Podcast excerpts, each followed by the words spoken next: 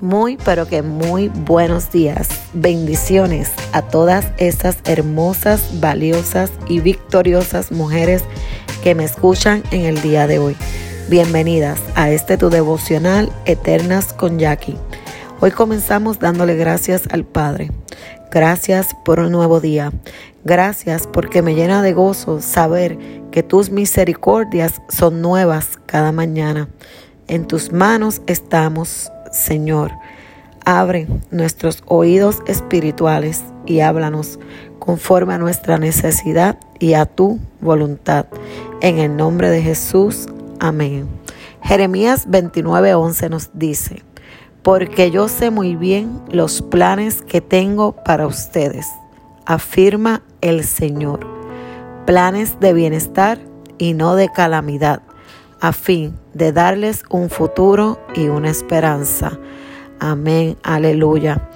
En esta serie llamada Mujer Sabia, quiero eh, tocar algunos eh, poderes que, nos, que tenemos para renovar ¿verdad? nuestra vida y fortalecer nuestra fe. Y en el día de hoy le pusimos mujeres victoriosas al tema del devocional de esta mañana. Y les quiero hablar eh, a estas mujeres victoriosas del poder de la fe. Así que presta atención a lo que quiero compartir contigo. El poder de la fe. Lo único que puede derrotar al temor es la fe. No fuiste destinada a luchar tus batallas sola y desprotegida. Fuiste diseñada para vivir en victoria y estar bien equipada para las batallas que debas enfrentar durante esos momentos de emergencia difíciles, una mujer victoriosa no se detiene a decirle a Dios cuán grande es su problema, sino que continúa avanzando, mirando el problema a los ojos, sin miedo, haciendo frente y le dice con toda sus fuerzas al problema cuán grande es su Dios. Usar tu escudo de la fe como una parte habitual de tu rutina diaria no es algo que ocurra de la noche a la mañana y hasta puede que sea difícil, pero cuanto más lo uses se volverá un acto de reflejo. Lo mismo que quiere decir que se te hará mucho más fácil. Es como entrenar con regularidad. Las primeras semanas de correr o de levantar pesas son una verdadera tortura. una, eh, cuando comienzas a alzar pesas, ¿verdad? Te levantas toda dolorida y existen días en que quieres tirar la toalla.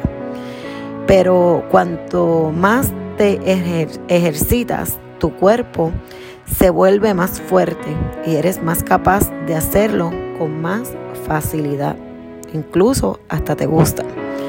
Y cuando ni siquiera te das cuenta, estarás corriendo quizás un maratón o levantando pesas de 50 libras, 100 libras, ¿verdad? Mucho más, como si nada, no te dolerá. Sin embargo, si dejas de ser constante, perseverante, perderás todo ese progreso alcanzado. Lo mismo sucede con tu poderoso escudo de la fe. Úsalo para no perderlo. Algunos días te serán más difíciles que otros y necesitarás más fe en algunas situaciones. Pero una vez que hayas llevado el escudo de la fe por algún tiempo, escoger la fe antes del temor te resultará mucho más fácil habrás fortalecido tus músculos espirituales. Por tanto, sostener el escudo de la fe que no te dejará agotada. Querida que me escuchas en la mañana de hoy, en la tarde o en la noche,